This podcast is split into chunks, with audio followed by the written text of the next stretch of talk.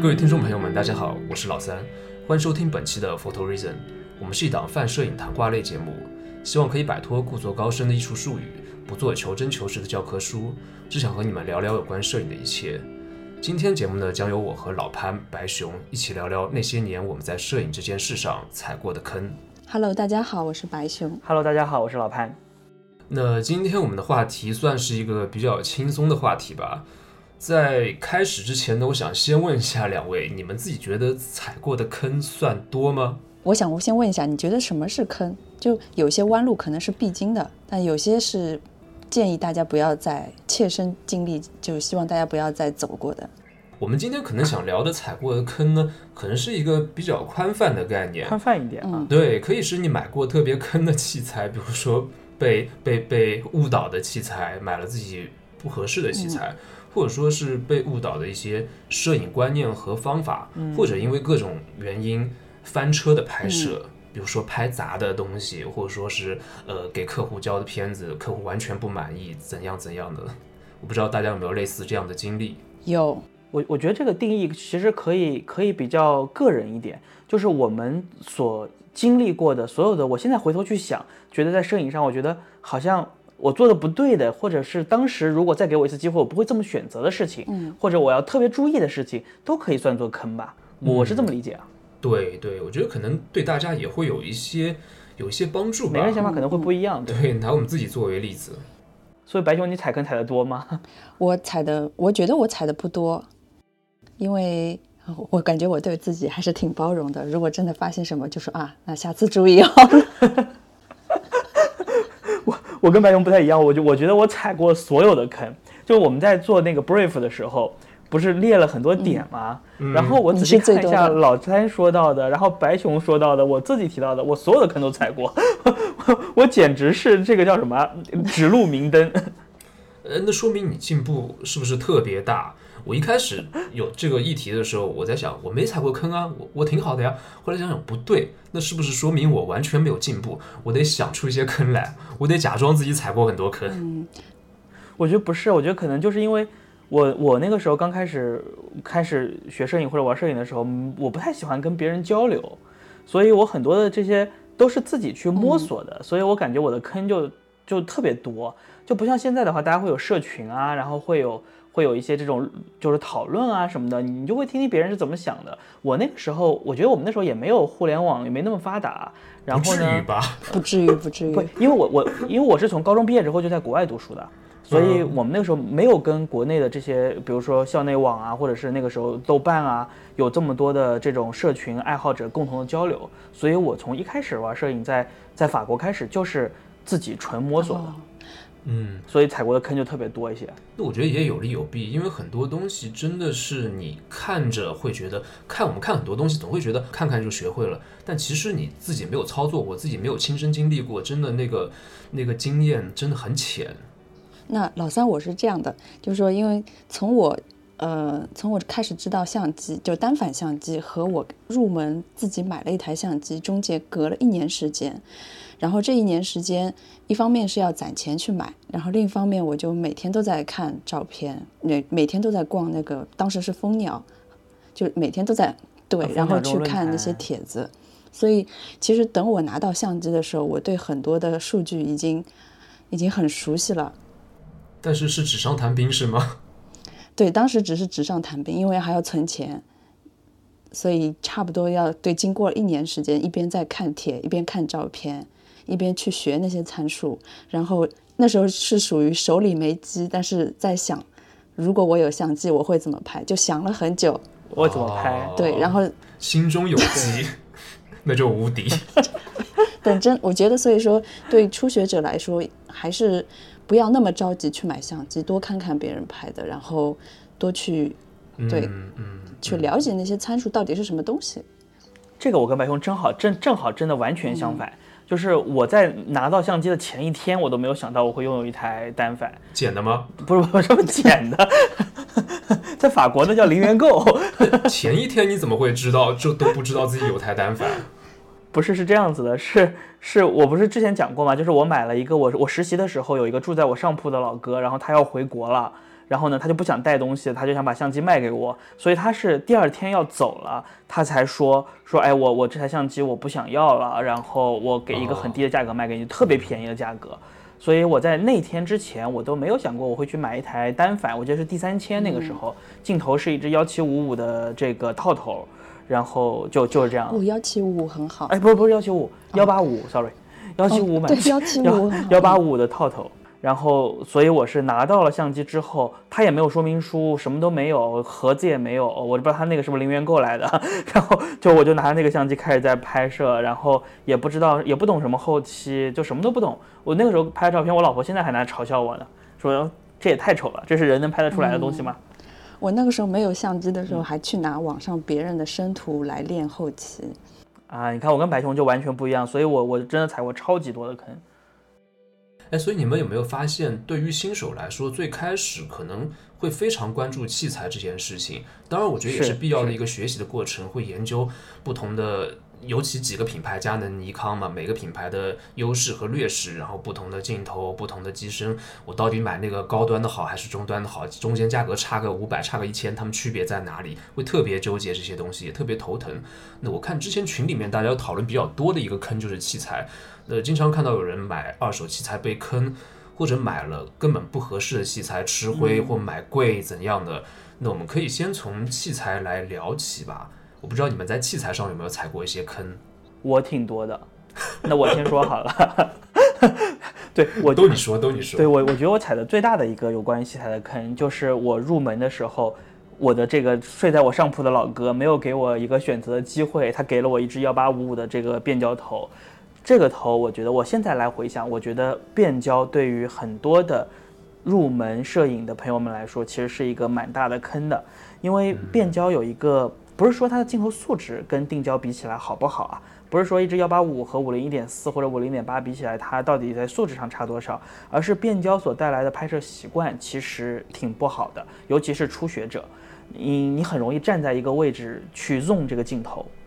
去去转这个镜头的焦段，然后去取景，这个习惯我觉得特别不好。因为就像透视这个东西，它是只跟物距相关嘛。你如果站定在一个地方，你不去动它，你只转镜头，十八也好，五十五也好，两百也好，你透视是不会发生变化的。所以你必须是要不停的前后左右的挪动，上下去挪动的情况下，你才能看到。物体之间的这个透视关系的变化，这个在我早期学摄影的时候是完全没有这个概念的，所以这个我觉得是走了很大的一段弯路，这是我我觉得我在器材上遇到的最大的一个坑，所以我现在其实还蛮建议，经常会有朋友来问我，或者是参加我的之前的一些课程的这些学生，呃，同学他们也会说，哎，我想买镜头买什么，我其实会比较坚持。入门的时候还是应该以定焦头入门。你搞清楚透视这件非常重要的事情之后，你等你有了自己明确的题材主题，你再去选择一支变焦头。比如说我是拍风光的，或者我是打鸟的，那我变焦比定焦更方便，对吧？所以这是我的拍摄特性所需要的这个东西，而不是在一开始入门的时候去使用变焦。这个是我我觉得是一个坑。我相信对于很多人来说，最开始买单反的时候都会有这样的一支头。就是狗头嘛，十八到五五或十八到七零，甚至十八到幺三五这样的一个变焦头。那这样的变焦头可能也会在使用不久之后就被被卖掉，被贱卖掉，其实也是蛮浪费的。那可能这样的头对我来说，我自己跟你其实挺像的，最开始也是一只。应该是尼康的十八到七零的一支镜头，我用了大概没几个月之后，那比我头还好点儿。对，但但可能也是半差不差，半斤八两吧。然后用了大概没几个月之后就卖掉了。我觉得对于我来说很大的一个问题呢，就是它光圈是可变的，加上它在焦距变化的过程中，它的畸变和透视也会有一些变化。所以对初学者来说，你掌握不同光圈和跟不同物体距离之间视觉和光学的那些规律很难把握，就其实一切对你来说都是很迷的。比如说你透视啊挪近了，然后啊光圈到这样子，那挪挪挪挪远了，但是光圈同样的光圈数据又画面又是完全不一样，没办法掌握那些规律的。所以说需要掌握规律的话，我觉得一支五零头可进可退，所以对于初学者来说是相对可控、相对可以去学习的。然后我第一支镜头是幺六八五，然后我也是看。了很多的样片之后，然后我当时我我对定焦还没有概念，所以我优先买的是变焦。然后包括其实现在很多卖相机的厂商，他们推出的很多套餐里也都是变焦，会捆捆一只变焦头。对，套餐都是变焦。对，那其实商家这样做的理由，应该还是说看，嗯，你买相机的人是真的只是想拍照，还是说你是想认真学摄影的？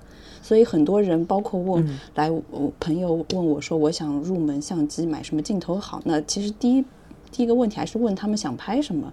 如果只是旅游，对，只是旅游，其实变焦也就让他们拍着就行了，不然你手机上也就是放大缩小。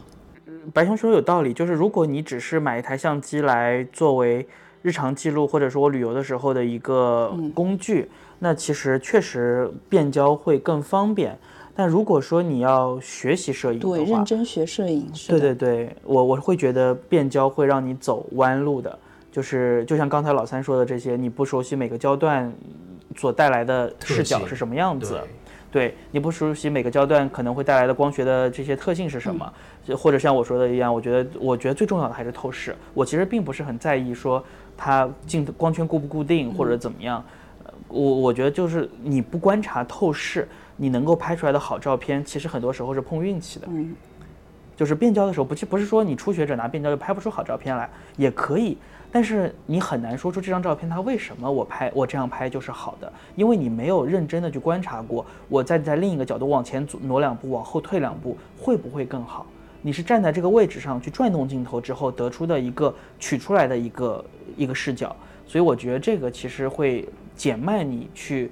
学习到入门的这样子的一个节奏的这么一个情况，嗯，然后呃，我我还有一个点就是，当时买完变焦之后，然后就朋友说要推荐，要就是最好入个定焦的时候，我当时有犹豫是三五还是五十，那其实我有个变焦之后，我就拍了很多照片回来看参数，那我看哪个哪个哪个焦段拍的比较多，那我可能对，然后我就可能有针对性的去买，到底是买三五还是五零。嗯，对，挺好的，嗯这也是个办法。然后后来就呃，那个变焦就出了，就买了个定焦。就说我的建议就是说，如果你还不知道买什么定焦的时候，你可以先买个变焦，然后看自己拍哪个焦段更多，然后再去选。这个这个方法好像之前有人说过，比如说我买了一支定焦之后，我可以把它固定在贴个胶布固定的，比如说二四七零，我固定在五零或者固定在三五，然后我去拍。这种方法也有人也有人提过。但是樊师傅我我这个这点上，我我觉得就对我来说，我可能觉得是个坑。白熊可能觉得啊没有那么坑，但是大家可以自己去评估，就你们是怎么看待这个问题的。这个我觉得也和我们刚才去定这个有关于坑的定义也也很有很一致，就是每个人的想法其实可能都会不一样。我觉得这个挺好。对，还有一种可能就是这个我们都踩过的坑，可能某种程度上来说，它也是一个必不可可少的过程。就这个坑，你得自己踩过，你才有切身体会。别人说了，但是你感触，或者说你自己到底擅长拍什么，喜欢拍什么，还是会相对迷茫一点。嗯，是的。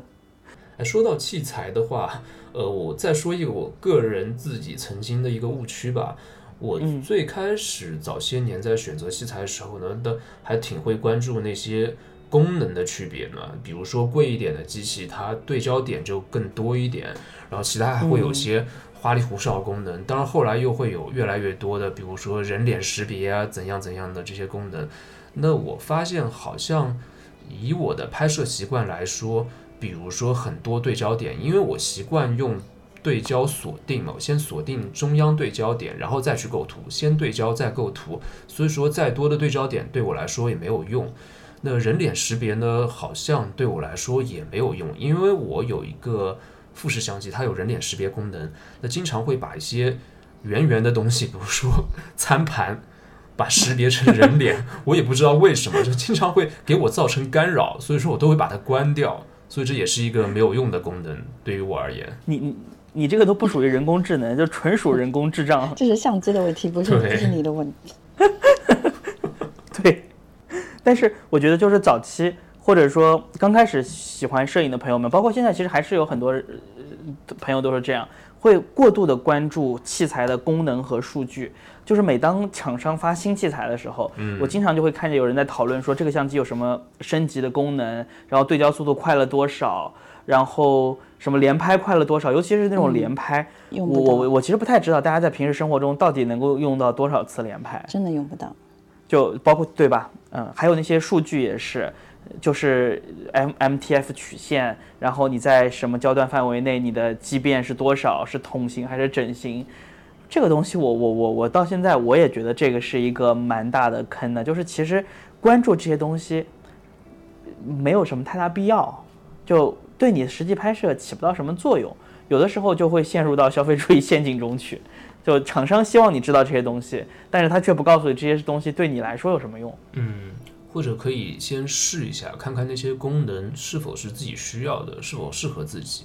对，我觉得主要就是不要过度的去关注功能和数据。我其实早期的时候也会这样，就最开始加入了一些摄影的小组织、小社群之后，就基本上一直在聊器材，而且聊器材的话呢，就会聊得非常的，就是我刚刚说的这些数据。什么数据顶到天花板啦？这个畸变多一点，那个畸变稍微少一点，这个暗角稍微大一点，那个暗角稍微小一点。有些我觉得都已经聊到玄学了，就是你根本肉眼看不出来的这些东西，会有一段时间，就我自己反正会走过这个坑啊。我有一段时间也会非常关注，我会看很多测评，买东西之前，然后一支镜头它在这个数据上跟另一支数据有什么，另一支镜头有什么区别，然后两个机身的对比怎么怎么样。然后直到我现在在拍照的时候，我已经完全不在意这些东西了。就比如说你我那台相机，它也没有这些功能，它什么功能都没有，它就是能拍照，对吧？它其他其他的这个功能都没有。然后我自己常用的那支镜头也是紫边紫的一塌糊涂，但是我觉得它就是适合我的器材，所以选择数据和功能更强更全的器材，还是选择自适合自己的器材，我觉得这是一个挺大的坑。对对对。我之前不是同时用索尼系统和徕卡系统嘛，我就会觉得用徕卡系统的时候会轻松一些，就是你更多的可能会关注在你看到的外部世界上，而在索尼用索尼的过程中，我常常会去想，哎，这个功能我我我怎么用一下？对，没有这么多选择。啊，对对对，你你总觉得这个功能放在我这儿，我如果不去用它，稍微有点浪费，对吧？我就总会想想去这个调整一下，那个调整一下，其实有的时候就没什么必要。对，哎，所以之前刚说到的变焦镜头，可能给我也会有这样的感觉，因为我还记得我最开始在用变焦镜头的时候，我总会想说，哎，广角端看看，然后长焦端也拍一下，我不知道哪个焦段最好，因为焦段可能很长，十八到七十，十八到一百多，但是用定焦的时候选择就没有了，我会更关注在外部世界，我会走到一个合适的视角，走到一个合适的位置，找一个合适的角度去拍那张照片。是的。我觉得是差不多的意思。对对，有时候选择太多，对于很多选择恐惧症的人来说呢，反而会浪费你过多的时间精力。哎，对，说到这个，我突然想到，白熊，我想问一下你，你有你有用过这种一镜走天下镜头吗？用过。我我。你当时是是为什么会入这种一镜走天下？其实我是这些年用一镜走天下的，我用那个 二四两百出去旅游的时候。用的就是二四两百，嗯嗯，就是你觉得这个镜头怎么样？挺好的，因为拍风光是真的挺好的，但是拍文人、拍人文是差点意思，因为它它的光圈实在太小了，你稍微暗一点的地方，你要去去抓拍一些人的一些动作，它根本就不行，你除非把高感拉很高。风景是真的方便。呃，我还有一点就是，我曾经旅游的时候也带过两只镜头，但是换镜头是很麻烦的一件事情，就你一边走一边要换镜头，是真的麻烦。然后我觉得年纪上，所以你会觉得一镜走天下就特别方便。对，然后年纪上去之后，你真的如果要带带很多 带很多镜头的时候，就是就是就会觉得腰酸了，已经开始腰酸了。不，我觉得你年纪，你离年纪上去好像还有一段距离。你这么讲，我突然对自己的年纪也产生了很大的疑问。因为我我有朋友，他是会带两机两镜出去旅游。嗯，我以前也这样。嗯，我以前都这样。哎，我也是。我这次，我现在手上戴就是两机两镜。但可能是不是呃，徕卡会好一些？但是那个时候，呃，尼康还没有呃微单的时候，那个机身加镜头一个就要一公斤左右了。在两机两镜，至少的。是的，然后如果说你还想带一台胶片机，就是如果真的一天，如果那天是要走个五公里、五到十公里的徒步，是真的不行。哎，所以说这也应了刚才说的那个观点嘛，最合适自己的才是最好的。每个人的体能和负重能力也不一样。是的，哎，但我插一句啊，刚说到我们刚说到定焦镜头是学习摄影的一个好帮手，变焦镜头不利于学习摄影。那如果你摄影已经学成了，技术已经很成熟了，很清晰了，那是不是如果有个变焦镜头，它的光学素质什么的跟定焦可以做到差不多？那是不是拿一个一镜走天下的变焦镜头会更好？不是，就是我刚刚说的，我觉得是要分主题的嘛。分主题如果你主要拍的是风光，就你如果拍的是风光，拍的是这种这种旅行，那么可能对你来说的话，如果你的技术已经足够稳定的情况下，一支这种大变焦镜头可能确实很方便。就就是这些器材的弊端对你来说可能已经不是大的局限了，你已经有足够的能力去塑造主题、去构图、去拍出那些你自己想要的画面的时候，可能确实就无所谓。但是有一些题材可能它就不太适合变焦，所以所以要看你自己的拍摄习惯和主题。对，嗯，说到这个主题，比如说有些人他旅行，他会需要快速的拍一些广角和拍一些，比如说远景。那甚至有些人他可能接单子拍摄婚礼，他拿一台机器，他需要广角和特写，快速的拍，不方便换镜头。那我觉得一支不错的变焦，一支不错的长焦段的变焦，我觉得还是蛮适合他这个工作和拍摄需求的。那就是其实很多人就是，嗯，摄影的话会分是不是干活，就这个词，嗯对吧？就是你看问你是不是干活，如果你不是干活，其实轻松点是是排在其实是比较高的一个优先级的，但是干活的话，真的、呃还是要多背一点业务，方效率效率对。对，对，拍到又要拍到又要拍好，我为什么会提到一镜走天下这个东西啊？其实你们有没有你们有没有迷信过一镜走天下？就是我在很早之前的时候，我觉得这五个字听起来好厉害啊，对吧？一镜走天下，我当时一直脑海中有一个印象，就是一镜走天下是好镜头，就是。因为这五个字听起来太厉害了，所以所以这个这个坑我其实反正我虽然我没有买过啊，但是在我脑海中我真的存在了很长时间，说我我攒了钱，或者我下一支镜头我一定要找一支一镜走天下，我觉得那个那个时候就有这种这种迷思，嗯，我当时在买镜头的时候，我看到过一句话，就说如果，嗯、最小的焦段和最大的焦段这个数字差五倍以上的，说明它的，呃，这个镜头不太行，肯定会牺牲。说素质会比较低，这个我也听说过，对，光学素质一定不会好。对，但这个我已经是很后面的事情了。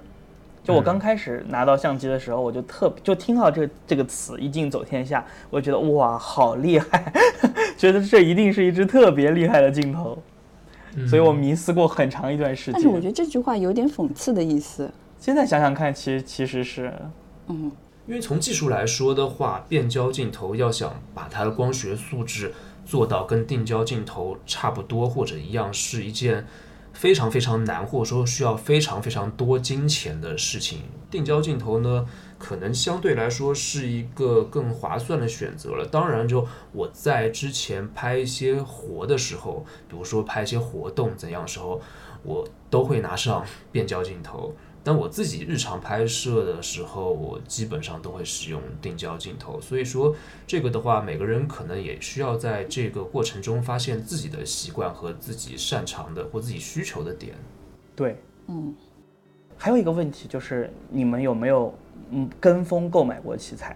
我觉得这个也是一个挺大的坑的。就是你看到我们，包括我们社群里面也会有人也会有人说，哎，我朋友买了什么什么，呃，所以我也想买一个差不多的。偏正经。对，或者会有人对对有人给你推荐，那我觉得一定会有啊。对吧？这这这个我觉得你你们你们有踩过吗？我我觉得这个其实是购买器材上一个挺大的坑的，因为有一种说法，他们会说你身边的朋友用什么什么用哪一家，你你你呢就买哪一家，因为呢你可以跟他们共用镜头，或者说呢你可以问他们去、去去了解很多有关于这些器材的信息。我觉得这个其实挺坑的，就是你这种购买镜头的方法或者购买器器材的方法，大概率你是要踩坑的。就是别人喜欢的东西，你喜不喜欢这件事情其实很不一定。就如果以周边的人或者是现在流行买什么的方式来购买，比如说现在理光，太夸张了，就是买抢到已经没有办法买到原价的东西，甚至于加价都要等的情况下，我相信有很大一部分人是在跟风的。嗯，但是跟随流行或者说从众心理，这个一定是一个主流的现象嘛？那加上你刚刚说的，从朋友身边、身边的朋友、家人这边得到一些资讯和得到一些信息，那相比网上的或不认识的那些人，身边的人肯定相对更靠谱一点吧？嗯，我会觉得，我会觉得，就跟风挺可怕的。就比如说，还是说我刚才说的理光的这个理光 G R 三和三 X 二十八和四十这两个焦段，二十八毫米焦段跟你手机的焦段基本上是一致的。你能不能在光圈不大的情况下拍得好它？四十毫米作为一个在平面摄影中并不常见的焦段，或者这两年可能还多一点了。至少它和三五和五零相比起来没有那么常见。你是不是真的喜欢这个焦段？所以我觉得现在炒到就是跟风跟到买不到机器的这个程度。我相信还是有很多人买到机器，其实不一定是适合他的。嗯，白熊，你说？哦，我我只是若有所思。我觉得这个问题感觉是一个无解的问题，就是它是一个在购买所有东西当中都会存在的现象吧。不管是你做任何的选择，甚至在买房买车上面，都会有一个跟随、跟主流、跟风这样的一个现象啊。甚至一个潮流，就某个热门款，它价格一定会随着供需关系炒上去。包括说像很多的相机品牌，它有一些系型号或者系列，其实是功能上是挺相近的。嗯，然后呢，你就会跟风买那个比较火的那 那一款，然后买完之后你才会发现，可能这个这款并不那么适合你，或者说它性价比没有那么高。就是我就觉得这是一个坑啊，就是对我来说的话，我是踩过这个坑的。我买了一系列我觉得没有用的东西，然后后来又把它卖了。比如，能不能举个具体例子？比如说，嗯，像这个最开始拍胶片的时候，我买过一些测光表，然后有些那种小测光表，其实功能并不是很强大，然后也是看到有很多人去介绍，然后去买，我就去买了。买完之后就很少用。然后还有就是，比如说，呃，给黑白胶片用的黄镜、红镜，或者是这个滤镜这样子的一些物理滤镜。其实，在后期完全可以实现，然后在前期使用的时候，并不是每个场景都适合用黄金或者红金的。然后你有的时候会忘记拆，有的时候会有懒得去用，所以使用频率其实就挺低。我觉得这些东西都是你踩过坑之后才觉得，对我来说可能它没有那么大的用处。但这也算尝试吧。对，就但是我回头看的话，我会觉得这个就是我我我可能是看到一个人写的文章，或者是看到一个大家在群里讨论说，哎，用黄镜去拍黑白，可能反差会更大一些，然后会很好看；用滤镜去拍或者蓝镜去拍会有什么效果？然后自己看了一下，觉得哎，这个东西不错，我买回来用一下。你买回来之后，你会发现，其实跟你拍的主题其实并不并不太搭嘎了，就不是很适合你平时拍的东西，或者是你的拍摄习惯。嗯嗯。也算是一种尝试啊，那说明你还是一个蛮敢于尝试、蛮敢于去尝试新鲜事物的人，蛮会浪费钱的人，有钱的人，有钱的人，有钱的人。对，比如说我可能就哎想尝试，想想算了吧，挺贵的，或热门款，这个热门款也太贵了吧，怎么买得下手？败家爷们儿。对对对，所以说这是。每个人可能有不同的一个对于器材的一个方式吧，有的人相对博爱一点，有的人相对会专一一点，用惯的一个器材，他就不想再去用其他器材，觉得这个器材是最顺手的。有的人需要器材永远保持一些新鲜感，永远想尝试新的器材，希望这些东西能给他带来灵感。你说我们这样说会不会打击大家去尝试的热情？其实爱尝试是件好事。哎，你这个话要剪进去就好了，这样就不会打击到大家。我我觉得我觉得不会吧，我觉得不会。就每个人每个人对坑的理解不一样。就对我来说，我觉得这些是我踩过的坑。我可能会，就是我我我对自己的人生也是这样。我可能会觉得有很多不必要去做的事情，或者是如果再给我一次机会，我不会去做。但是你换个角度去想想看，可能这也都是你人生中的经历。就不是有人说人生从来没有弯路吗？哎，可是如果说你现在回过头来，你还会去买那些，比如说滤镜、黄金什么吗？我我觉得你可能还是会去买的。如果我还是在那个阶段，就是不太懂的阶段的话，肯定会去买。但是现在你如果说对我来，你在我现在这个阶段再让我去买这些东西，我可能就不会去买了。那是不是因为你买了那些东西，有过这些坑，你才变得懂了？要不然你也不会变得懂。你这个就鸡生蛋，蛋生鸡 你这没法聊。对，下麦吧，闭麦闭麦。所以说，我们这个东西也是一个呃，怎么说呢，有点事后诸葛亮的一个讨论吧。当然，希望对大家有一些帮助哦。是的，是的。我们下一趴，对，事前都是臭皮匠，事后都是诸葛亮。事前臭皮匠，事后猪一样。哎，所以我们接下来谈论的一个话题就是一些关于摄影的误区。那比如说你在拍摄上之前曾经有一些方法自己引以为傲，后来发现是一些相对错误的一些观念和手法或技术。那或者之前在哪里乱七八糟的地方学习到的一些错误的理念啊，或错误的一些定律啊。那不知道大家有没有这样的一些经验和体会？那我我之前呢是碰到过这样一件事情，就说我有一段时间是在拍民宿。然后一开始的时候，总归都是很认真的，拿着三脚架会对得很齐，因为那个水平线要保证很齐。对，然后拍了大概五六十套之后，人的这种惰性就上来了。然后上来之后，有一次去拍的时候，嗯，虽然脚架也带了，但是调的不是那么认真了。然后几个站位的点，可能也也因为有其他的呃装饰，然后没有很没有想办法去靠近那个要要拍摄的点。所以导致后来回去要一看这个修图，就说后后期修图就要开始就二次二次剪辑了，二次加工了。那其实这样就会牺牲掉一些空间。那这样的话就可能就会不符合平台当时的那些要求。嗯。但是你他但是也不可能说再去重拍了，像这种情况，所以说呃每一次的前期和后期都要非常认真，我觉得。嗯。就还是不能偷懒，对，不能，对，不能偷懒。那不能偷懒，就说，我觉得在工作方面，就是说，如果是你把摄影当做工作了，要去要去要要靠这个挣钱的时候，然后你要把每一单，哪怕你真的拍的很熟了，那你的每一单都还是要像第一就前第一单、第二单那种初心。不要想着后面侥幸心理，说我后我靠后期可以裁剪，可以修图。嗯嗯，对，我觉得白熊这个这个点很好的一点在于，他提出了一个更大的这么一个一个观点，就是很多的摄影爱好者也会有这样子的一个疑问，就是到底前期和后期谁更重要？或者说有很多的人会告诉你说前期没那么重要，后期更重要。或者说会把更多的时间和精力留在后期这个部分，就这个我觉得其实是白熊提出这个点中，我觉得很重要的一个部分，这这是一个大坑啊！哎，所以我们这期节目感觉特别有教育意义啊，就不要偷懒，要认真工作，CCTV，对对，要对得起客户。嗯，不是不是，我是觉得前期和后期的重要性。是相等的，或者说甚至于前期比后期还要重要那么一点。嗯，就是那个特别会聊天的摄影师安塞尔亚当斯，他不是说过说前期是谱曲，后期是演奏嘛？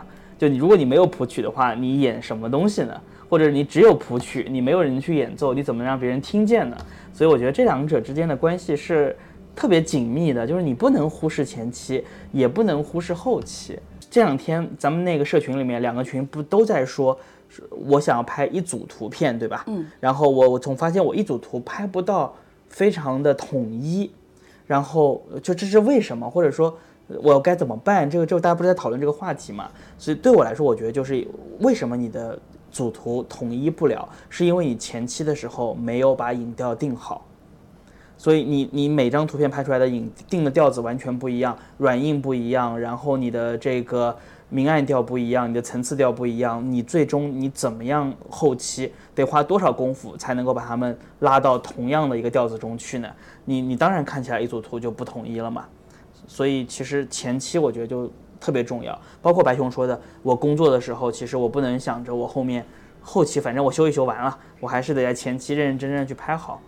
前期一定是需要把你能做到的尽量做到最好吧，后期只是锦上添花啊。说到前期和后期，我们之前几期有聊到一个摄影师，应该叫达加塔嘛，他其实拍摄他前期后期还真的分得蛮开的，他前期完全是不构图，也也也也不对焦，就是凭着感觉，凭着本能瞎按，因为他处在一种兴奋或癫狂的状态当中。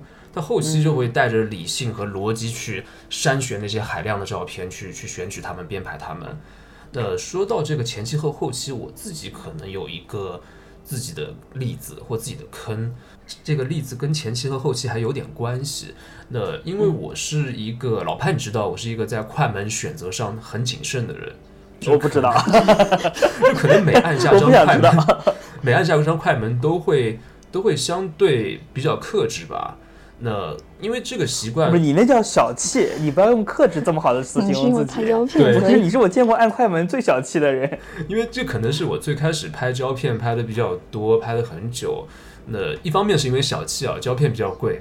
那还有就是最开始也可能因为因为某些。内心的执念，或因为装逼，觉得按快门很谨慎、很慎重，更像一个严肃的摄影师。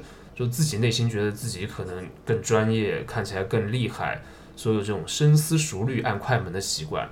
那我觉得这个东西是有利也有弊的。我现在回想起来，那好处是我前期对照片的考量、对取景和对一些参数的控制会比较多一点。那也培养一些。更敏锐的感觉嘛，你需要去感觉到 OK 了才拍，那不会说是瞎拍戏回去再去选照片。那坏处可能是会失去更多的可能性，因为很多东西其实你当下不加思考先拍了再说，或者说你看到一些好的感觉的东西，你你再去深思熟虑一下就没有那个东西了，转瞬即逝了。所以说，那很多东西拍下会比没有拍下更好。那甚至。像我后来也会觉得，一张不完美的照片可能也会很出色，并不需要非得去找一张完美的照片，所以可能是我自己现在回想起来，嗯，算是一点点的小误区吧。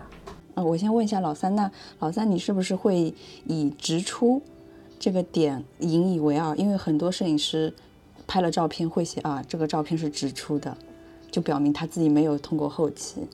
嗯，那倒没有，因为我可能有点强迫症，或者有点、有点、有点、有点完美主义。那我的照片还是会在后期做一些、做一些修饰和调整，但基本上可能我在拍摄时候的那些，因为可能之前胶片拍摄养成的习惯嘛，拍摄时候的那些构图和曝光，跟后面最终想要的效果会尽量去接近它吧。哎，我觉得白熊你说的这个，我已经在我已经在一些社群里面看到更离谱的了。他都不说我直出，他直接说我无裁剪，就是现在不离不离谱，就已经不是说我以不直我以直出为骄傲，而是我骄傲的点是在于我这张照片我连裁剪都没有，那我觉得这个没必要，我觉得这个就太太歪路了，就卷成这样了吗？但是我我之前看这真没必要，看论坛里面很多摄影师都是以直出为骄傲的，就拍了之后，但凡没修过，但凡没裁剪过，都说直出。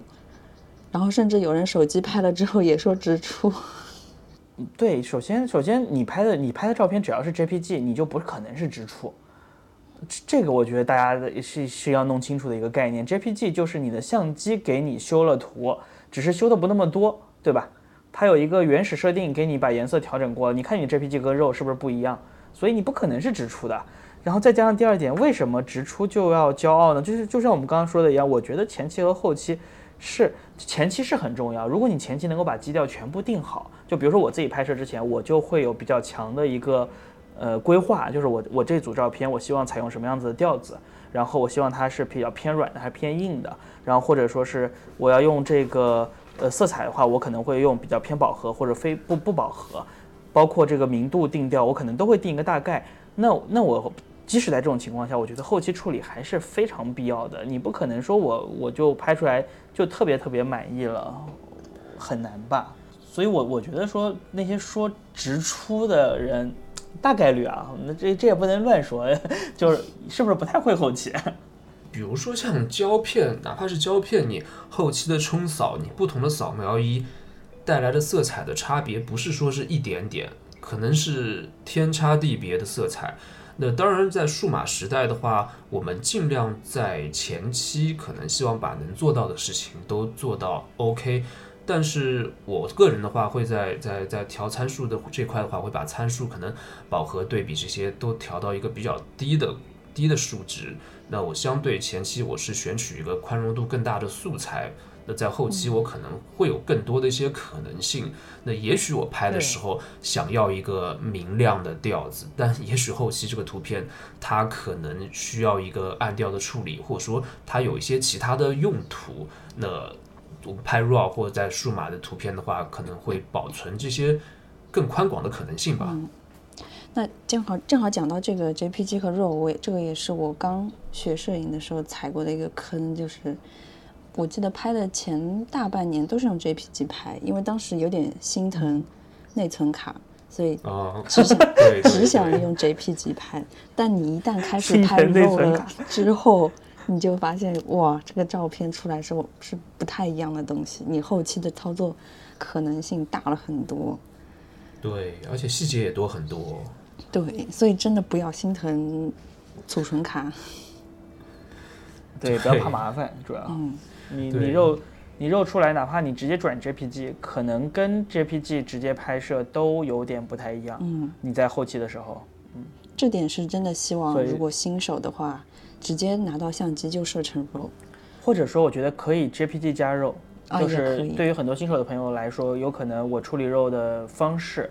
还没有掌握的很好，或者我觉得会比较麻烦，那我做一个 JPG 加肉的这样的一个存档，我可以先用 JPG 来简单的调整，然后就可以去使用它了。那么等到你过一段时间之后，可能掌握了更多的后期技巧，或者是找到了一些自己后期的感觉的时候，你可以再把你觉得不错的图片的肉拿出来，再重新修一修。所以我觉得这个其实也是给自己留了更多的可能吧。嗯，然后还听说一点，就是说好像拍肉的话可以记录你的版权信息。呃，JPG 也有版权信息，这个倒是没有没有关系。就是现在的，我之前看到说，比如说你去找去去去告这种抄袭啊，或者是搬运啊，或者盗图啊什么的，你只要能够提供 JPG 肉，当然是最好。然后如果你没有肉，但是你能够提供 JPG 格式的原始拍摄信息，那其实它都是会记录信息的，也是会被承认的。好像，但我这边说一个 bug 吧，就是在有一些平台或有一些地方，它拍摄的就是原始的那个 raw，它是无法被识别或无法去维权的。那所以说，像很多一些商业拍摄的话，它不管带不带 raw，它那个原始 JPG 一定会带一下。那个可能是因为，如果你只拍 raw，在某些场合只拍 raw，它是无法在某些地方维权的啊。这样子的，对，会有这样的一些一些可能它技术比较落后的平台会有这样的一些现象。对，所以 JPG 加 RAW 我觉得其实是比较保险的形式，就两套两套图两套卡，你根据你处理的情况不同就也可以。因为说实话，我觉得现在现代相机，就是尤其是最新的这些款式。它的 JPG 所留下来的色彩空间其实也已经挺大了。如果你只是发发朋友圈，或者说是只是在这个社交媒体上、小红书啊什么上传一下，嗯，JPG 修图问题也不大。跟十年前或者是甚至五年前的相机相比起来，现在的 JPG 进步也非常大。所以 JPG 加肉，你可以根据不同的场合、不同的使用模式、不同的这个目标去控制自己到底修哪组图。我觉得其实也挺好的。嗯，或者比如说有些人他在日常随拍，比如说出去喝个咖啡或拍一些吃的喝的时候，可以设置成 JPG 小一点的图。那在拍摄一些重要的东西，或者比如说特殊的场景，在比较暗的情况下，那可以拍 RAW。这样后期空间或它的安全性会更强一点，你后期的安全性会更强一点。对，哎，白熊，我想问问你，就是刚刚老三说到他拍摄的这个习惯，就 虽然我刚开玩笑说我不知道，其实我是知道他拍摄的这个习惯，他就特别节省快门，保护相机。嗯。然后你是怎么样拍的？你拍摄的时候会想的比较多，还是说先拍下来？我觉得挺好奇的。我是这样，就是说，呃，有一段时间我是在盲拍的，就是我什么都不看就拍。那个时候就是就是就是摁快门，就是会会有一个预判，嗯，有时候去扫街，然后就是在哪里看到了一个理论，就是有个摄影师喜欢盲拍，就是就比如说一个人走过来，然后他如果把相机举在眼前，那可能这个拍照姿势会比较明显。那如果只是放在胸前，那然后你的眼神又又不是在看着这个人，只是在看其他地方，然后就盲拍，说不定能拍到一些。比较，呃，视角独特的照片。那你怎么构图呢？这个就后期了。就你在不断不断盲拍，盲拍，比如说你你看到这个人走过来了，然后你相机放在胸前拍好了之后，你看哦，这个人可能高了或者低了，位置偏左偏右，那你在下一次拍人的时候就有一点调整。啊，对懂了懂了。盲拍也要练习的，但这个基础上确实是数码快门不值钱。数码的快门就不是快门了吗？老三按数码也是那么小气的。但是你那个时候，嗯嗯，你想一一年一年拍不了多少万次快门的，就只是普通的摄影爱好者、开玩笑，开玩笑。对对吧？对，换一个快门也不贵。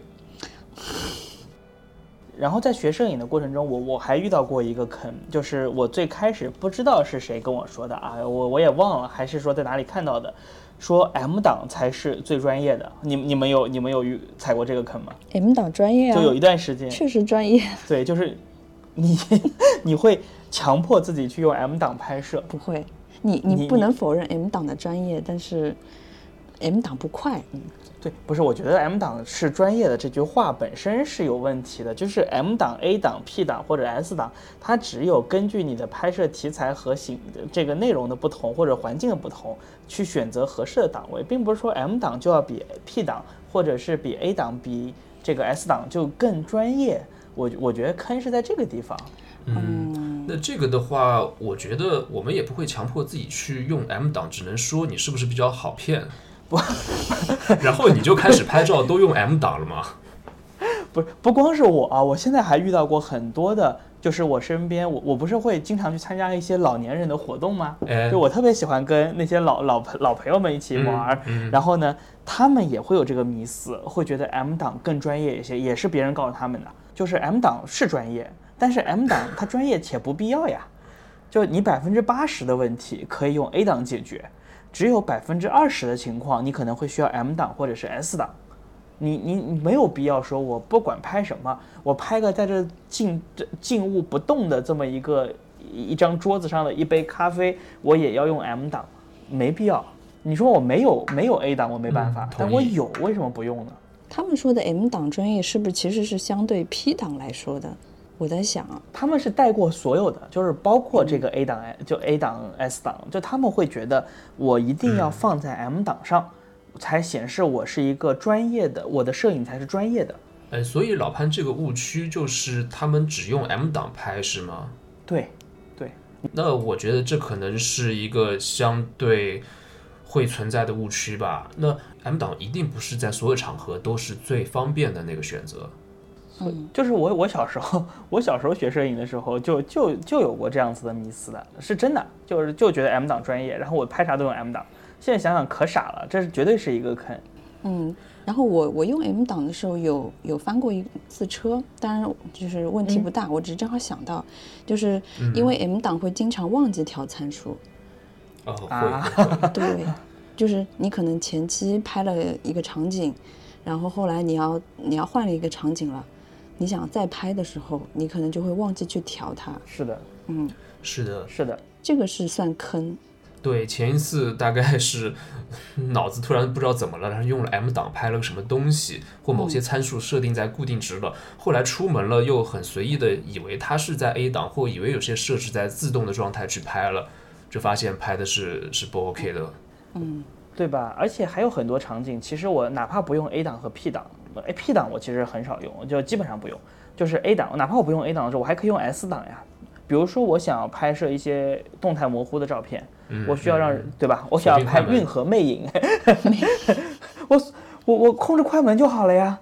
我为什么要开 M 档呢？我 S 档就就 OK 了呀，对吧？或者或者就是没有这个必要说我不是说 M 档不好，而是我没有必要说非要用它，就只是说，比如说我拍星空的时候没办法，我拍这个银河，我拍极光，我拍流星，我除了 M 档之外别无选择，那我当然要用 M 档。但是当我可以用 A 档或者是 S 档更快的解决问题的时候，M 档才是专业的这样子的一个定义，会把你带进坑里。嗯对，所以器材只是帮助我们去拍摄的，它只是一个工具或者辅助，就我们不能因为因为因为就是操作它，或因为去像刚说的很多参数、很多功能变成了它的一个附属品，就伺候它了。你在那边播很播半天，该拍的照片也没拍。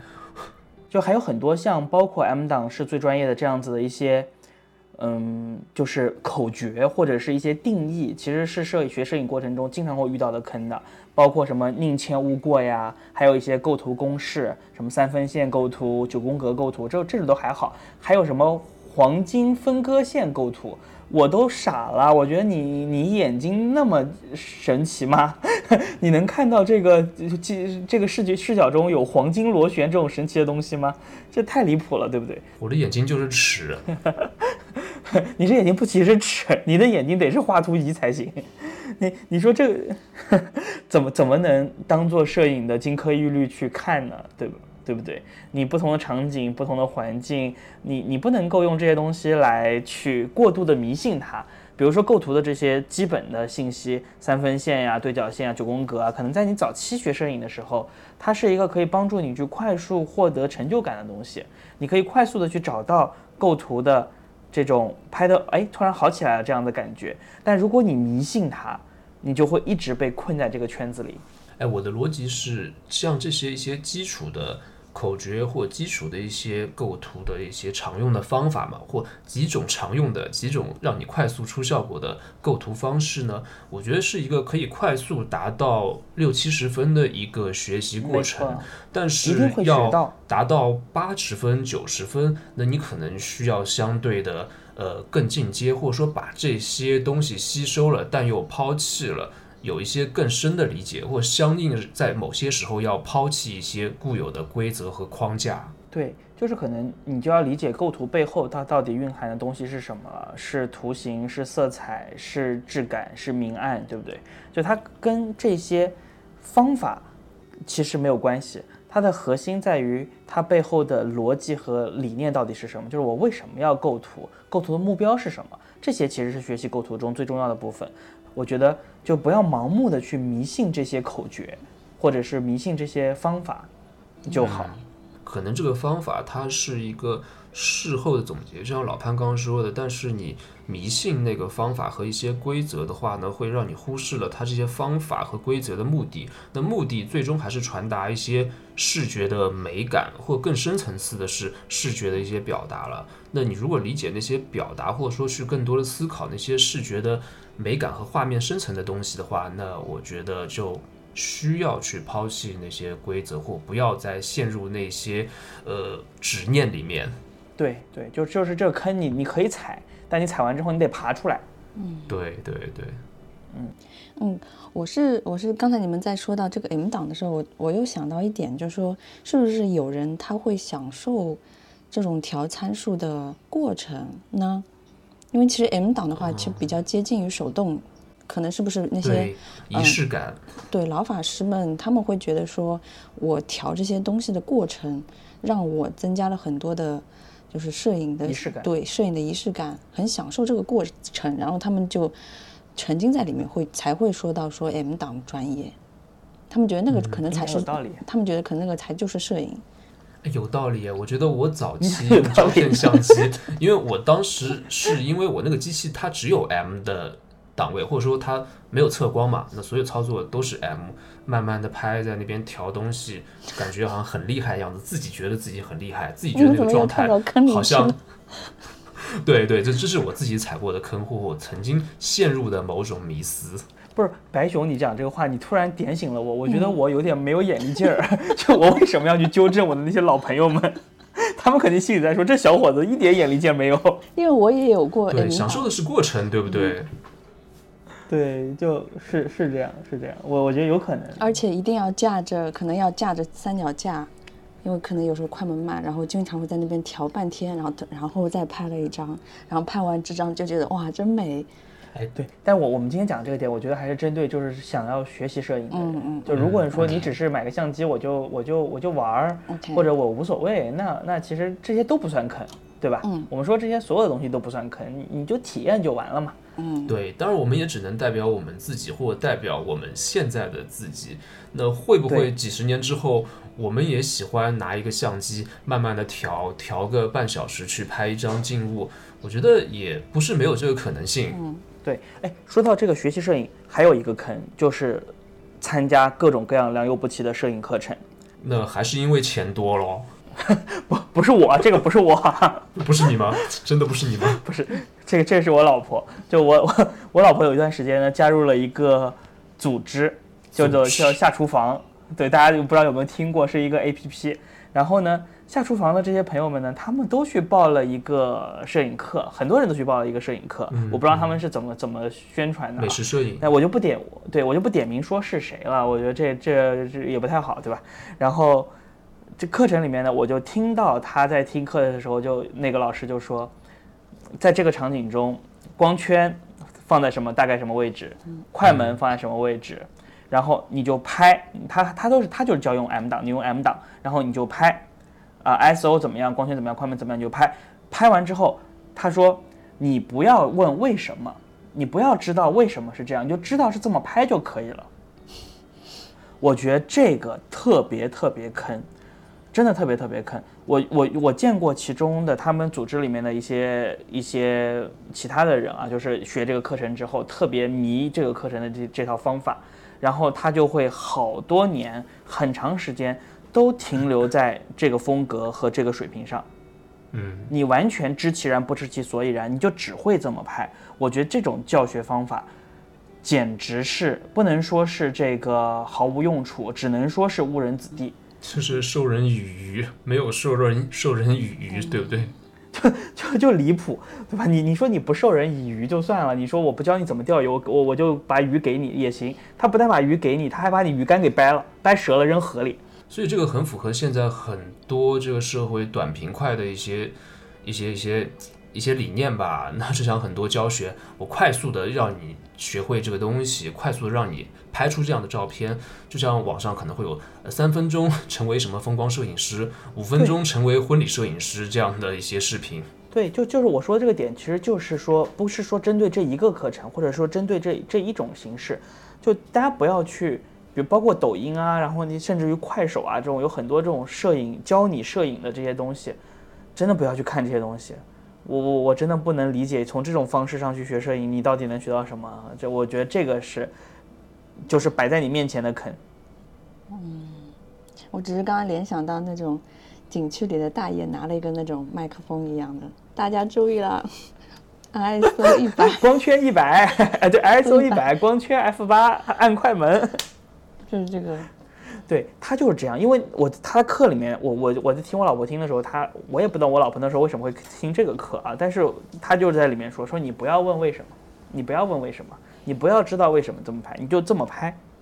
我听这个话之后，我就当时在想，我说这也太离谱了，就这个也能，而且他课还特别受欢迎，他们下厨房的所有小姑娘们都参加过这个课程。嗯，那说明这个是不是也有一种市场？就是说大家可能就是真的就想无脑去学一些东西，因为快，因为真的快，见效是快的，客观上说，见效是快的，就他们很快就能够从静物上找到这种拍摄的快乐，或者说找到拍摄的成就感，别人就会说哇，你拍的好像很不错。但是问题就在于，我就像我刚刚说的一样，我认识好几个参加过这个课程的这个这个女孩子，就她们的拍摄水平会一直停留在这个阶段，并且非常自信的认为我就是不需要去学习更多的东西了。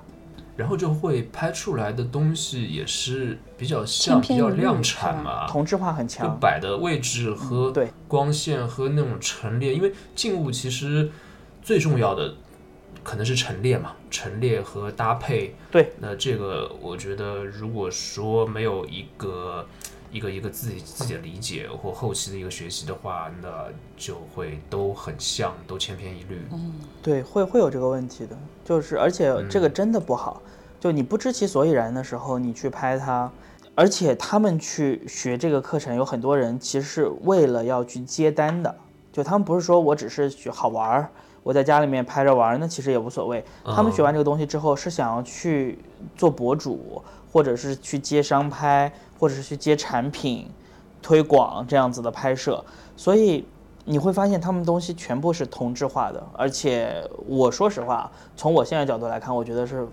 挺糟糕的。嗯，那是不是对于市场和行业也会有一个相对不好的导向？反正我觉得这种这种教摄影的方法，就是这个这个，我觉得太坑了。就我也说不好，这在市场上它会形成怎样的一个一个效应。但是我觉得这样去学摄影，嗯，是是一个巨大的巨大的坑。嗯，那可能某种程度上来说，这也是一个快速培育、快速量产的一个，能不能说是一个摄影师的一个一个一个供应链？对，嗯，如果能称之为摄影师的话，对，那对于行业的话，一定会有相应的一些，比如说降低门槛或降低质量的一些一些用途吧。我我是我是同意老三，其实我是同意老三，就是当你要大量。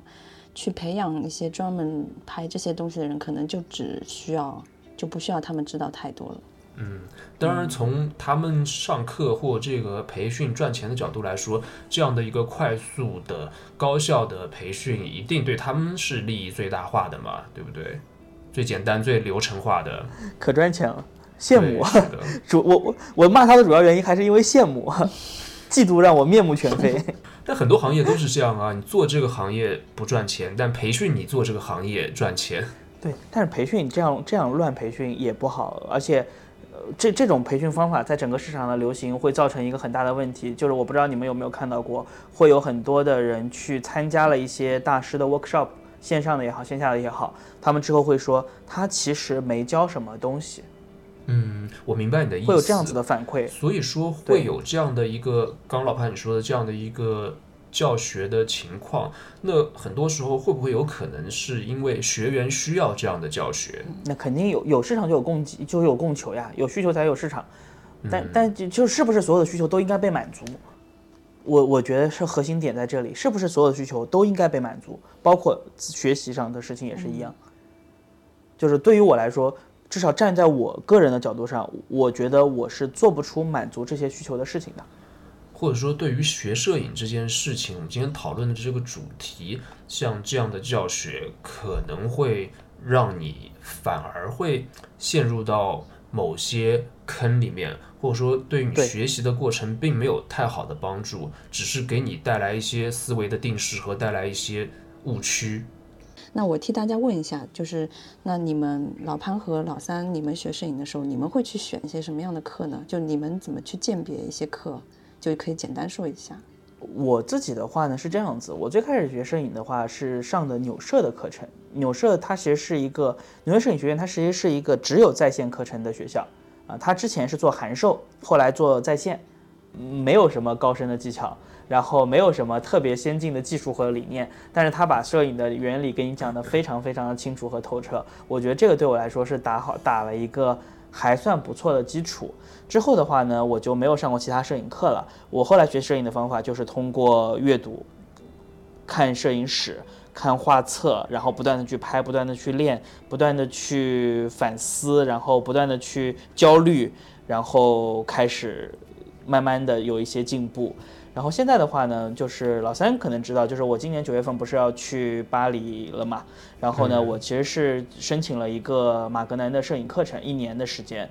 呃，我觉得对我来说可能就是第二次对摄影的学习。嗯，就可能会有另一个进阶，对不对？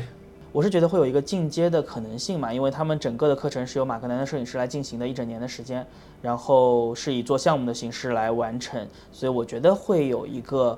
可能会有一个些不同的思路，然后它的一些技术性的课程可能会更多的集中于编辑，然后装裱输出这一块儿，也是我在前面相对来说会偏弱一点的地方，或者说我觉得还有更多可以去提高的地方，所以我我自己的学习过程大概就是这个样子。因为我没有报过什么课程，也没有在特别系统的，比如说网上啊看过一些视频的教程或其他的等等，可能都是从。拍摄，那一方面是自己个人的拍摄，日常生活或者旅行或其他的一些自己拍摄的创作，还有一方面就是在工作中，那给客户、给公司拍这样的一些东西，那会在这些过程中不断的总结、不断的提高、不断的了解不同人、不同客户的需求，那可能这个进步的话就嗯，人在当时自己是察觉不出来。比如说你在今年看去年看前年，就会觉得，嗯，拍的什么玩意儿，或拍的非常的垃圾。我记得前几天有一个。有一个有一个可能微信上找到我的一个人，他说他想要拍这样的一组照片，发了我一个链接。我看这组照片，我觉得真的拍的很差，或拍的非常一般。这组链接是在线上的一个链接，但后来又仔细看了一下，这大概是我几年前拍的，我自己拍的一个照片。我还我还看这照片，我还非常嫌弃，觉得觉得真的是非常一般，然后非常多的问题。说这个，我其实还有一些可以推荐给听众朋友们的一个小的 tips，就是有很多出版社，比如说像光圈、Aperture，还有像这个呃培生还是谁，我忘了，还有有几个出版社，它会出一些摄影教程类的书。但这个摄影教程呢，不是技术型的，而是比如说类似于光圈出过一个大师 workshop 系列，每一本书呢是一个摄影师，比如说 Todd Hido，然后比如说这个 Larry Fink。然后他们会把自己会写成文字和图片的形式，去介绍自己所创作项目的一些经历、想法，对于摄影的一些观点、思考，会做一个小小的册子。然后还有一些是摄影师合集，可能一百个摄影师的对话，然后会提到一些问题。这些书我觉得看完之后的提高是蛮大的。唯一的可能就是要求你有一些语言基础，有些英语基础，要不然的话，因为它全是英文的，也很少有翻译成中文的版本。所以，如果说你英语基础还不错，可以去找一些这些书来看。我觉得其实提高的会蛮多的。嗯嗯，来成呢？你的话有自己一些学习摄影的一些，嗯，比如说可以分享经验吗？嗯，那我的经验就是模仿，就是看了很多照片，把自己喜欢的照片保存下来，然后照着他的样子去模仿。特别是，嗯，就比如说大家很喜欢很喜欢这种，嗯。网红打卡点，那其实它也就是一种简易上的模仿。嗯，对对，模仿一定是学习的第一步。对，模仿完了之后一定要去反思，我觉得反思也是非常重要的。同意同意，我觉得这也是很好的办法。事后的思考和总结，没有反思等于像没拍。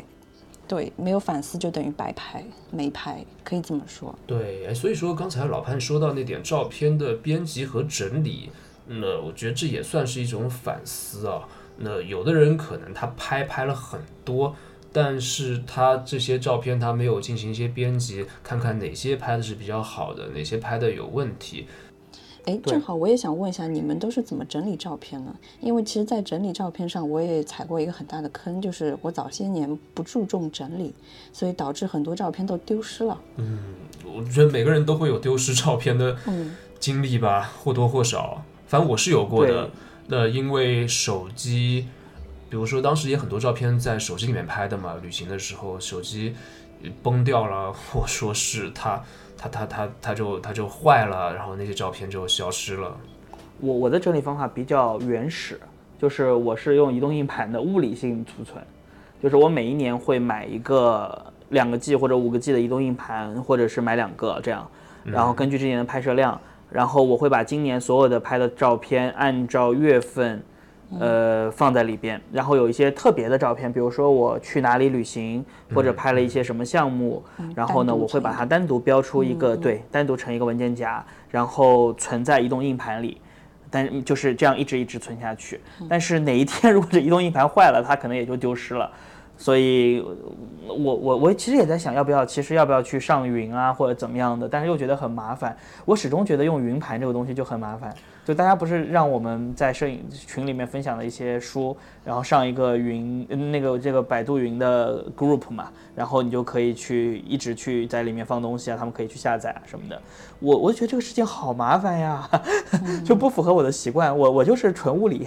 对云盘可能会不知道什么时候就不做了，就倒闭了。那物理的话，硬盘你想保险一点，就上双保险吧，两块。然后同一个数据，对一个五 T 的硬盘，再给它备份一个五 T 的硬盘，一模一样的两个，这样的话，机械硬盘我觉得应该还是基本上算万无一失了吧。就如果你运气特别不好，它两个都坏了，那就说明你跟这照片没有缘分，对吧？就忘记过去吧。忘记过去，好好拍照。当然，固态硬盘我不知道是不是这样啊，好像它固态硬盘长时间不通电会有数据丢失的这个问题。因为现在固态硬盘也很多，也很便宜，更轻巧嘛。但我不知道是不是长时间不通电可能会有数据丢失的风险。那机械硬盘应该是没有这个问题的。我这个我不知道哎，没听说过。当这个扯远了。那所以说说到这个的话，你们有没有因为一些一些坏习惯，或因为偶然的一些失误或者运气问题，导致惨痛的一些事故？比如说相机拍摄时候搞坏了，或者说客户的照片搞丢了等等。老潘，你有吗？我觉得我可太优秀了，就所有的这些你说的我都干过。那你慢慢说一下。到了拍摄现场没带 SD 卡。然后电池没充电，备用电池也没充电，然后拍完，就这这我全都干过。那怎么办呢？就特别尴尬。就如果平时自己这样的话呢，就可能临时看看能不能，要么就算了，就不拍了；要么就这个看看调整一下计划什么的。我有一次是遇到要拍一个项目，然后呃甲方还在，SD 卡没带，就。出门之前明明记得自己是整理的整理的好好的，SD 卡在机器里面，到那边就怎么都找不到 SD 卡，就特别尴尬。然后呢，我就找了一个理由，就说，哎，我们可以先讨论一下方案，怎么怎么样。然后实际上我下了一个快递，下了一个不下一个快递，下了一个那个那个闪送，饿了么，饿了么买了一块 SD 卡，然后送到现场。那还是挺机智的。嗯。对，白熊，你遇到过吗？没带 SD 卡这种，我觉得这个人应该人人都有吧。我觉得现在那个没有装 SD 卡的这种标识，因为只有开了机你才知道啊，好像是的。对，以前的相机好像是，呃，如果你没装 SD 卡，它上面是写个 E，然后现在的话是你没装，然后它的那个标识又很小，就是很小的一个左上角有个卡红色的标标识，你你开了机看一眼，你可能都没有留意到那个。没没没有插卡的标识，有些新的相机其实做的挺好的，就是他们会内置一些储存空间，比如说 M 十一内置了两个 G，然后那个理光也有内置的空间，包括之前蔡司那个 ZX 一，我觉得虽然卖的很拉垮，但是它的理念很好，就是它不需要硬盘了，呃不需要 SD 卡了，它的所有内容就存在这个机器里面的硬盘里，你就不会有这个问题，对，或者你至少有一个缓冲的空间。我觉得这个就特别好，所以新机器还是有进步的。那以前遇到过这些问题真的太多了，还有电池没电是最尴尬的，啊，电池没电还不好买，它不像 SD 卡，你随便随便饿了么上叫一个都能叫到，你电池没电了，你真的很难买。那你有遇到过电池没电的情况吗？嗯，没有在有任务的时候遇到过，但是自己出门有遇到过。呃，我前几天还遇到过一次，我出门的时候可能出门几天嘛，我本来计划是带一块原厂电池，电量应该是我觉得是 OK 的，是安全的。结果我不知道怎么回事，阴差阳错放了一块副厂电池，然后拍了拍了大概半天，对我可能要在外面待两天，拍了半天多，就发现电量怎么怎么只剩一半了。然后接下来就很小心，很很就是很珍惜那个快门。对，所以，所以我其实很电池焦虑的。我基本上买所有的相机，我都会备上两三块备用电池，就备用电池的备用电池的备用电池，这样我才能安心出门。哎，那老三，现在很多新新的机器都有那种 USB 充电的哦，所以你还，我觉得这种功能又要逼我买新机器，这是消费陷阱，是不是？对，不，这个都是好事情，USB 充电真的也很方便。因为你手机也可以用，然后买根充电线也非常快。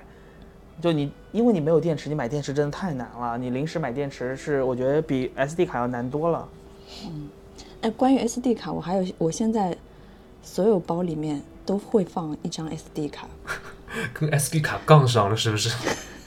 对，我所有的包里都会放一张。哪怕这个包里不放相机，我也会放一张 SD 卡，就备好。全家都是 SD 卡，每个房间每个抽屉里面都是 SD 卡。你首先买过的 SD 卡就太多。你是闪迪大客户啊？哎，我再说一下我自己的一个，算是因为坏习惯导致的导致的失误吧。就是其实，呃，我是希望或自己其实是。是正常情况下，应该是要每次拍摄或每一天，这一天如果有拍摄的话，当天把这些图片就要拷到电脑上拷出来。那之前也有过，因为因为忽视了或者说懒了，那天拍了一些照片，拍的不多，随便拍了几张，可能就没有在意，就没有拷。那之后又忘了这个事情，然后后来过了一些天又把卡格式化了，然后我想起来曾经某时某地我是不是拍过几张照片，但那几张照片就消失了。嗯及时备份。对，及时备份吧，要不然之后年纪大了，记性差了，很有可能会忘了这些事情，甚至有些照片，因为它不重要，它拍的比较少，更容易被忘记。这个还不算离谱。那还有什么离谱的？那你再说说更离谱的？误删 SD 卡，不小本来想删单张照片，然后不小心按了清卡或者按了删除所有，呃，离不离谱？你就说它离不离谱？我好像也干过。这种就像拍胶卷没上卷一样。对，拍胶卷没上卷，误开后盖。我之前在北海道拍照的时候误开后盖，你马上关上，应该还能救一救。对，马上关上应该还好，对，应该还好，马上关上。我之前有一次也是大雪天，之前好像说过这个事，就从早拍到晚，拍了一天，拍得很累，但是好像很高兴，因为拍了很多不错的照片。晚上发现没有上卷，真的是太惨了。你说随便拍了也就算了，嗯不是是老三，说明什么问题？说明你拍照片太珍惜快门了。你一整天拍的很高兴，就拍了一卷只有这么一卷，是不是？你如果按快门杆按多的话，你很你中午就能发现自己没上卷了，下午还有半天时间。那请抓住你这坏习惯你得改。好的，对对对，这也是一个误区。那还有说到说到格式化 SD 卡的话，我个人的建议就是尽量不要轻易格式 SD 卡，或者在格式 SD 卡之前检查一遍，因为通常你在格式完之后，格式化完之后就发现，哎，是不是有几张照片好像没有拷出来？一般是备份完再格式化嘛。现在比如说徕卡这个 M 十一，有一点特别特别愚蠢的地方，就是它连手机 APP 的这个功能速度快慢取决于你 SD 卡里面图片的多少。如果图片少，连接速度特别快；如果图片多，连接速度特别慢，它就迫使你需要去勤快，清卡，嗯，对，勤快的清卡。所以我现在基本上是每天拍完回来之后，晚上存移动硬呃存移动硬盘，然后存完硬盘之后清卡，第二天接着用。这样子我如果在途中需要导一些图片出来看一看的话，就会比较方便。就你要形成这种习惯就好，就千万不要先清卡再考虑，肯定是不管里面有多少东西，先备份，然后再清卡。嗯，对，所以说好的习惯是比较重要的，关键还是不能偷懒。嗯对的，嗯、我正好想到，就说，呃，上个月前同事在买相机，然后问我说还有什么配件要买吗？然后列了一大堆配件，然后我就跟他说，嗯，你宁愿说 SD 卡的容量稍微买大一点，然后其他那种七七八八的小配件，你可以之后再买。嗯因为以前吃过这个亏，就是说。好像只买了一个什么十六 G 的卡，然后拍到后来不够了，也没有备用卡，然后就在删以前拍过的照片，这个也很痛苦。之前好像有这么个理论，就是尽量，反而可能跟白熊你说的这个观点会有点相反，尽量买，比如说你要买个总容量一百二十八 G 的卡嘛，尽量买两张六十四 G 的卡，因为可能你啊一百二十八 G 那个卡你出去你拍了很多很多很多很多，它有坏的这个风险，卡突然崩了，你就会损失很多照片。你买几张小卡的话，就是你单次损失的照片会没那么多。哦，会安全一点多多买几张。你这个听起来挺安慰人的，但是怎么想怎么觉得这是一个很丧气的事情。但是真的有这个概率，我其实遇到过好多次 SD 卡用着用着就就坏掉的情况，就崩掉的情况，就这么多年来，真的吗？我我好像没有遇到过哎。我 SD 卡我觉得一直都挺好的，没没呸呸，这个话不能说，这说了明天可能 SD 卡就不行，对，可能我拍摄的画面内容比较让相机不堪忍受辣。眼睛，对，就 辣眼 SD 睛。卡觉得每次存储、每次读取都很痛苦。嗯确实，不过配件上就是如果你预算有限的话，可能不不是不一定说，我不知道像白熊说的，可能十六、三十二这种确实太少了，嗯但是六十四啊或者一百二十八其实就够用的情况下，嗯，就就也有可能。但是我觉得哦，还有读取速度可以再快一点对对。对就是预算可能得多拨一点给 SD 卡这种必要的东西，买的更好一点。是的，可可能不一定的是买的更大，但是买的更好一些。然后有一些东西的预算可能就没那么重要，可以少留一点。这个我觉得是一个坑，就是小小时候 就以前我买相机的时候会特别爱买配件，就是我是特别特别喜欢配件，各种各样花里胡哨的东西买了一大堆，然后基本上都没有用。所以现在我觉得白熊这个点很好，就是真的把预算留给必要的东西，多备一两块电池，多备一张好的 SD 卡，多买一个移动硬盘，会比你去贴个膜呀，或者贴个 P 相机屏幕，贴个这种什么金刚屏啊，然后比这个东西要好得多，有用的多。对，如果把相机看成工具的话，可能很多装饰性的东西，或者说一个好看的包，反而会让你的拍摄更慢。比如说，可能像我的话，相机就都没有包，就拿在手上，然后往车里扔，或者说出去拍摄的时候就休息的时候就往地上一扔，往桌上一放，并没有很大的保护。那我拍摄可能就可以随时随地把它拿起来拍。那像刚刚老潘说的 SD 卡呢？那现在因为照片的 RAW 的这个 size 就会越来越大嘛，非常夸张，有些七八十兆都接近一百兆，那甚至会更大哦。所以说卡的读取速度也是很关键的。如果你还要拍点视频的话，尤其视频都 4K 了，那读取速度我觉得可以买高一点。那出去旅行的话，卡尽量可以反正多带一点，带的容量大一点，以防万一嘛。对的。同意。那我想，对于绝大多数摄影爱好者来说，学习摄影的过程就是一个不断踩坑、不断成长的过程。呃，可能你踩的坑越多，就代表进步和成长越多嘛。那所以这可能也是一件痛并快乐着的事情吧。呃，也欢迎大家在评论区里面说说你在摄影这件事上踩坑的惨痛经历，让我们一起快乐一下。不高兴的事情要跟大家分享，这样大家才能快乐。对对对，让大家开心一下。那么我们今天的播客就先聊到这里，我们下次再见，拜拜。好，拜拜，拜拜，下次，拜拜，下次再见。